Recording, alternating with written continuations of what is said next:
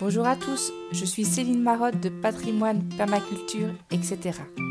Et je suis ravie de passer ces quelques minutes en votre compagnie.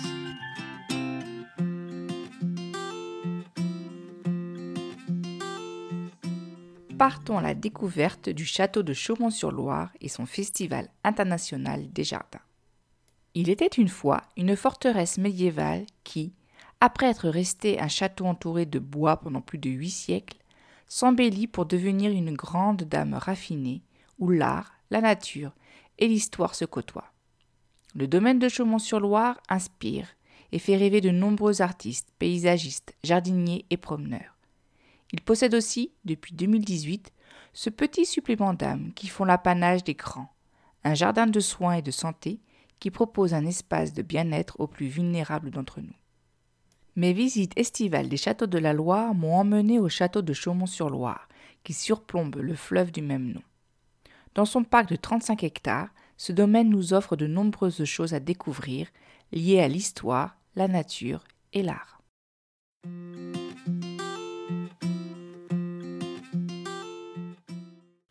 L'histoire du château. C'est la deuxième fois que je viens le visiter et à chaque fois j'ai la même impression. Son angle d'entrée ne nous laisse pas deviner son raffinement intérieur. Son architecture de pont-levis, flanqué de deux tours, lui donne un air de gros nounours posé qui le rend, pour ma part, très attendrissant. D'un côté, nous avons le côté médiéval et de l'autre, face à la Loire, l'architecture Renaissance, au Moyen Âge. Le château a plus de mille ans d'histoire, à la fois belle et chaotique. Elle commence en l'an 1000, avec Eudes Ier, comte de Blois, pour surveiller la frontière entre le comté de Blois et le comté d'Anjou. Malheureusement, en 1465, un de ses propriétaires, Pierre Ier d'Amboise, se joue de la confiance du roi Louis XI. La punition sera terrible pour le château, car il sera brûlé et détruit. À la Renaissance. Le château renaîtra de ses cendres une fois son propriétaire revenu en grâce. L'entreprise continuera avec son fils et son petit-fils, Charles II d'Amboise. Nous sommes alors en pleine Renaissance. Le château gardera sa structure médiévale tout en s'embellissant de nouveautés architecturales de cette époque, riche en nouveautés. Le domaine retrouvera alors ses lettres de noblesse. En 1550, c'est Catherine de Médicis elle-même qui rachètera l'ensemble alors très rentable. En effet, il possède de nombreuses terres agricoles et récolte un droit de péage sur la Loire.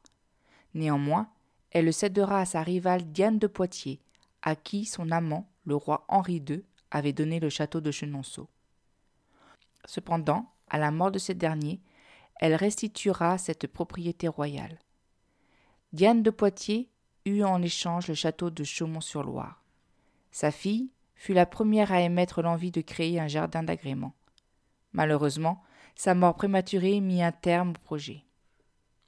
À l'époque contemporaine au château de Chaumont-sur-Loire. La dernière transformation notable du château, on le doit à Jacques Donatien le Ray dans la deuxième moitié du XVIIIe siècle, par son ouverture de l'aile nord sur la Loire. Ensuite, le château ne changera plus de physionomie. Il aura seulement droit à un grand rafraîchissement au XXe siècle par les derniers propriétaires privés du château, le prince et la princesse de Broglie.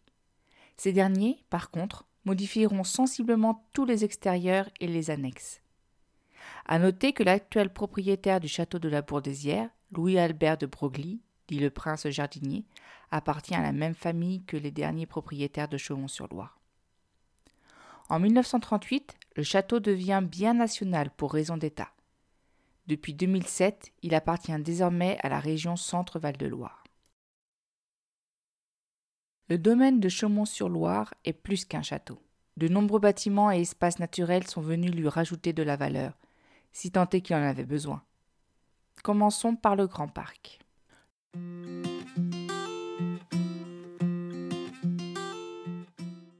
Son parc. C'est en 1833, c'est-à-dire plus de 800 ans après la construction du château, qu'un premier parc voit le jour avec le comte d'Aramon. On lui doit quelques arbres remarquables comme les grands cèdres. Mais c'est véritablement en 1884 que le château s'offre un magnifique parc dit à l'anglaise grâce au paysagiste Henri Duchesne. il utilise les différentes courbes du relief pour mettre en valeur le château, mais aussi la Loire et le domaine boisé, autre composant indissociable du domaine. Pour agrémenter le château de ce parc, les propriétaires, les princes et princesses de Broglie, ne reculent devant aucune difficulté.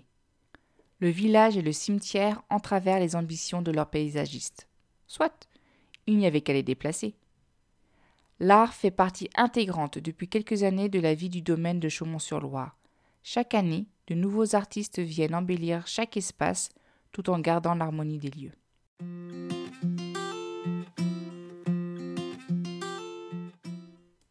Ces écuries.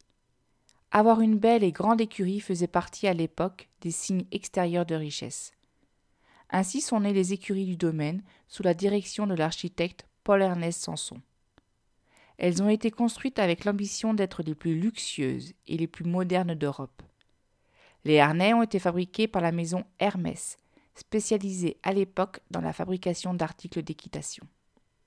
Cette écurie pouvait accueillir plus de 50 chevaux. Il faut savoir qu'à cette époque, leur possession signifiait une grande possibilité de déplacement et une force de travail importante. Les dernières années du XIXe siècle marquèrent aussi le début de la fin de son exploitation au profit de l'automobile dont les prototypes commencent à arriver. Aujourd'hui, les œuvres comme celle de l'artiste Klaus Pinter ont remplacé les chevaux, nous offrant une autre approche des lieux. Le domaine, réputé pour son activité agricole, ne pouvait pas être complet sans sa ferme modèle.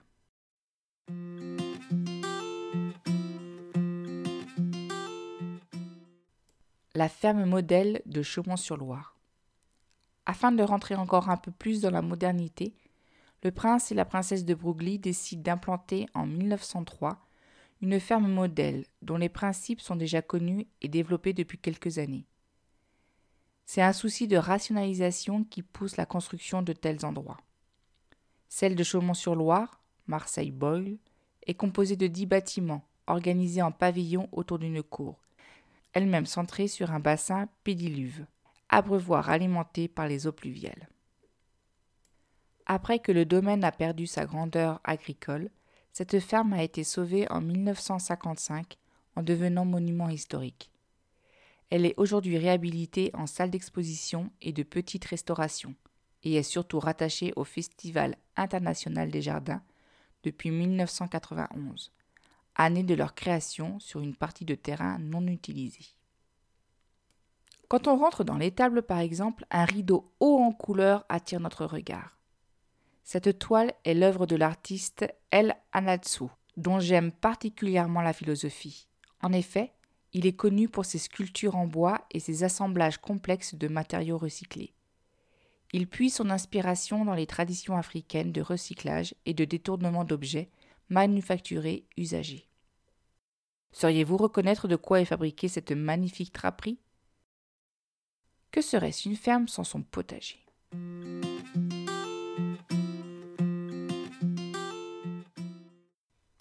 Son potager et son jardin de soins et de santé. Le potager se trouve de suite à droite en arrivant, un peu en hauteur. Il semble plus être un potager de démonstration avec un soin particulier aux associations et travail en 3D. On s'y promène tantôt à l'abri d'une tonnelle, tantôt au milieu des tournesols géants. C'est un joli mélange, gourmand pour nos yeux, nos papilles et notre odorat. Un peu plus loin, une pancarte attire mon attention. Le jardin des soins et de santé. C'est un jardin spécialement conçu pour être naturel, à échelle humaine et venir en aide aux personnes en difficulté. Autisme, maladie d'Alzheimer, dépression. L'objectif est de leur apporter du bien-être à travers une reconnexion à la nature. C'est une des éthiques fondamentales de la permaculture prendre soin de l'homme.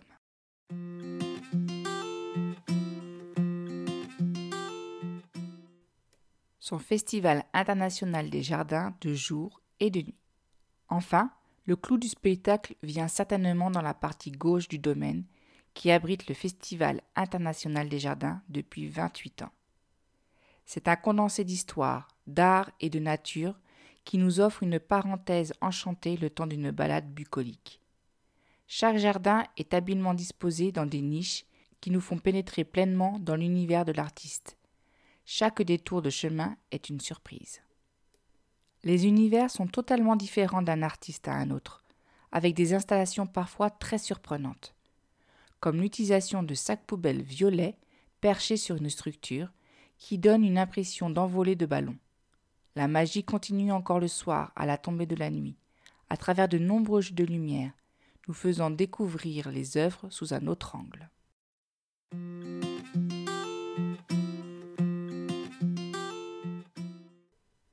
Pour finir, le domaine de Chaumont-sur-Loire a réussi son pari. Il fait vraiment partie des châteaux de la Loire à ne pas manquer dans notre circuit touristique, où la journée est nécessaire pour en apprécier toutes les pépites. J'espère que cet article vous a plu. Si vous souhaitez voir les photos ou accéder à plus d'informations, n'hésitez pas à aller sur l'article lui-même. Je vous dis à très bientôt sur www.patrimoine-perma-etc.fr. Au revoir